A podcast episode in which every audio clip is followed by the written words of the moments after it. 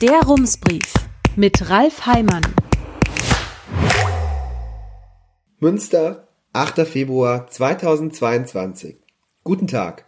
Fangen wir heute an mit einem Testosteronproblem. Zwei junge Männer haben in der Nacht zu Sonntag auf der Steinfurter Straße beim Versuch, ihre Männlichkeit unter Beweis zu stellen, ihren Führerschein verloren. Die beiden verhinderten Rennfahrer, 22 und 30 Jahre alt, bogen um kurz nach Mitternacht mit ihren Mercedes-Limousinen von der Wilkinghege auf die Steinfurter Straße ein, so steht es im Polizeibericht, und überholten sich dann auf beiden Fahrstreifen immer wieder gegenseitig. Die Tachonadel zeitweilig bei 130, auf den Straßenschildern steht an dieser Stelle die Zahl 70. In Höhe der Grevener Straße endete die Fahrt vor einer roten Kelle. Das Ganze wird nun erstens teuer und zweitens ungemütlich. Die Höchststrafe für unerlaubte Autorennen, sogenannte Spazierfahrten, liegt bei einem zweijährigen Aufenthalt in einem Einzimmer-Apartment an der Gartenstraße, aber am schlimmsten ist wahrscheinlich, die beiden müssen jetzt erstmal mit dem Stadtbus fahren. Wie uncool ist das denn bitteschön? Das war eine etwas umständliche Herleitung zu einer Statistik. Aber man kann so einen Newsletter ja unmöglich mit einer Zahlenkolonne beginnen. Die kommt erst jetzt. Ordnungsamt und Polizei haben im vergangenen Jahr nämlich 165.000 Verwarnungen und Bußgeldbescheide für Verkehrsdelikte verteilt und so knapp 5,4 Millionen Euro eingenommen. Das bedeutet, im Durchschnitt kostete so ein Ticket die verwarnte oder büßende Person 33 Euro. Immerhin das ist im vergangenen Jahr günstiger geworden. Im Jahr davor kassierten die Ordnungskräfte im Schnitt 36,50 Euro. Das liegt allerdings nicht daran, dass die Stadt neuerdings in einer Art Bußgeld-Sale Sonderkonditionen gewähren würde. Regelverstöße sind im November sogar teurer geworden. Parken auf dem Gehweg zum Beispiel kostete vorher zwischen 20 und 35 Euro. Inzwischen liegt der Tarif bei 55 bis 100 Euro. Bis Mitte des Jahres waren Autos auf Gehwegen außerhalb des Promenadenrings für Ordnungskräfte auch noch unsichtbar, aber wir wollen es nicht zu kompliziert machen. Woran liegt es also, dass eine durchschnittliche Geldstrafe, wie auch immer sie nun offiziell heißt, im Schnitt günstiger geworden ist? Die Antwort die Stadt hat 13.000 Verfahren mehr eingeleitet als im vergangenen Jahr, aber ungefähr genauso viel Geld damit gemacht. 5,5 Millionen Euro. Und wie kommt das? Es wurden weniger schwerwiegende Verstöße geahndet, schreibt eine Sprecherin auf Nachfrage. Durch die höhere Zahl der Bußgelder und Verwarnungen habe sich am Ende aber in etwa die gleiche Geldsumme ergeben. Bei den Verstößen sei es vor allem um zu schnelles Fahren und Falschparken gegangen. In anderen Worten, die Ordnungskräfte haben bei kleineren Vergehen genauer hingeschaut, zum Beispiel eben bei falsch parkenden Autos. Und da ist das Ordnungsamt im Herzen Dienstleister. Der Wunsch nach Parkraumüberwachung ist groß, schreibt die Stadt. Es gebe viele Hinweise aus der Bevölkerung, das Ergebnis 82.000 Knöllchen, knapp 4.000 mehr als im Jahr davor. Durchschnittliche Kosten 17 Euro. Dafür kann man es nicht selber machen. Vergehen am Steuer sind etwas teurer. Sie kosten im Schnitt 47 Euro. Hier ging es um insgesamt knapp 90.000 ärgerliche Erlebnisse, 59.000 Mal. Ach, hier gilt ein Tempolimit.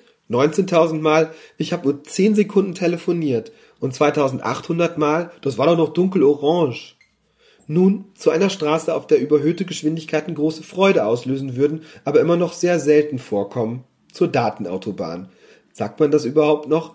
Wahrscheinlich ist auch hier längst die Rede von Datenmetrobusspuren. Tatsächlich sind viele Haushalte aber weiterhin über Datenfeldwege mit der digitalen Welt verbunden. Auch in Münster?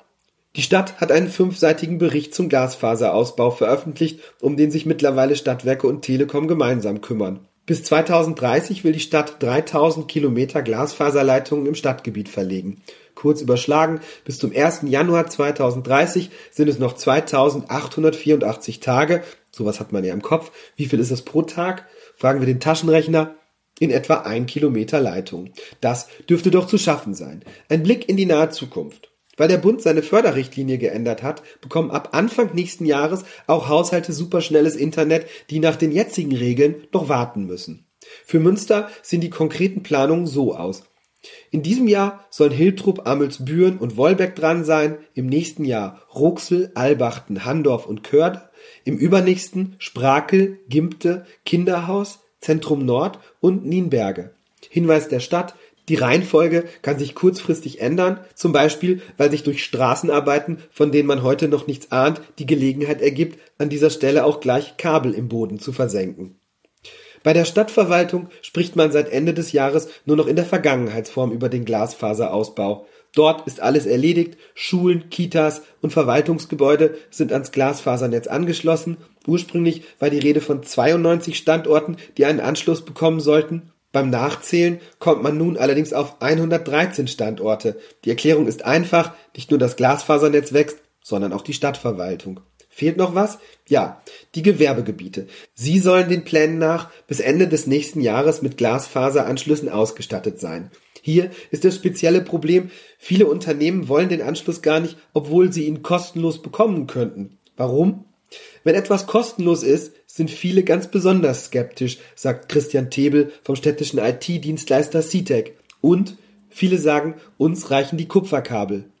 Im Gewerbegebiet an der Kleimanbrücke ließ sich laut Tebel vor vier Jahren nur jedes fünfte Unternehmen mit einem Glasfaseranschluss ausstatten nach viel Überzeugungsarbeit seien es dort, wo die Kabel aktuell verlegt werden, immerhin zwischen 50 und 60 Prozent. Im Moment laufen die Arbeiten in Nienberge. Ärgerlich wird's für viele Firmen in ein paar Jahren, wenn sie feststellen, die Kupferkabel reichen doch nicht. Dann kommt nach dem Anschluss ans Glasfasernetz nämlich auch noch eine Rechnung direkt ins Haus. Bleiben wir noch kurz in den Gewerbegebieten. Dort sieht die Wirtschaftsinitiative WIN ein ganz anderes Problem als vor sich hin tröpfelnde Datenleitungen. Wir laufen sehenden Auges in eine zunehmend prekäre Lage, sagt Ingo Düppe, der stellvertretende Vorsitzende der Initiative. Er hat sich im Liegenschaftsausschuss mit Schrecken die Jahresbilanz der Wirtschaftsförderung angehört und befürchtet nun, dass bald kein Platz zum Bauen mehr da sein könnte. Im Jahr 2019 habe die Wirtschaftsförderung sieben Hektar Gewerbefläche vermarktet, im Jahr 2020 dann 6,2, im vergangenen Jahr nur noch 3,2 Hektar. Man müsse kurzfristig neue Gewerbegebiete planen, sagt Düppe. Die ÖDP dagegen sagt sinngemäß bloß nicht und wörtlich wir brauchen ein Umdenken in allen städtischen Instanzen. Flächenverbrauch ist kein Indikator für die Wirtschaftsleistung einer Stadt, sondern ein Indikator für nicht zeitgemäßes politisches Handeln. Das ist ein Zitat von Michael Krapp, der morgen anstelle des aus Altersgründen ausscheidenden Franz Pohlmann für die ÖDP in den Rat nachrücken wird. Versiegelte Flächen hätten einen großen Einfluss auf den Wasserhaushalt und das städtische Mikroklima, schreibt Krapp in einer Pressemitteilung. Und ganz unabhängig davon, im Gewerbegebiet Hansapark in Amelsbüren seien zuletzt eine Tankstelle, eine Lkw-Waschanlage und ein Autohaus gebaut worden. Die ÖDP äußert vorsichtige Zweifel daran, ob der Stadt durch eine derartige Vergabepolitik der Weg in die Zukunft gelingt. So steht es in der Pressemitteilung. Bis vor einigen Tagen steuerte die Musikcampus-Debatte auf das große Finale morgen im Rat hin. Dort sollte begleitet von einem imaginären Tusch die Entscheidung darüber fallen, ob die zaudernde Stadt diesen Campus denn nun haben möchte oder nicht. Es waren allerdings noch so viele Fragen offen, dass man das Tempo vom Allegro ins Moderato herunterregulierte. Nun folgt noch ein mehrwöchiges Zwischenspiel, das Ende des dritten Aktes dann voraussichtlich im April.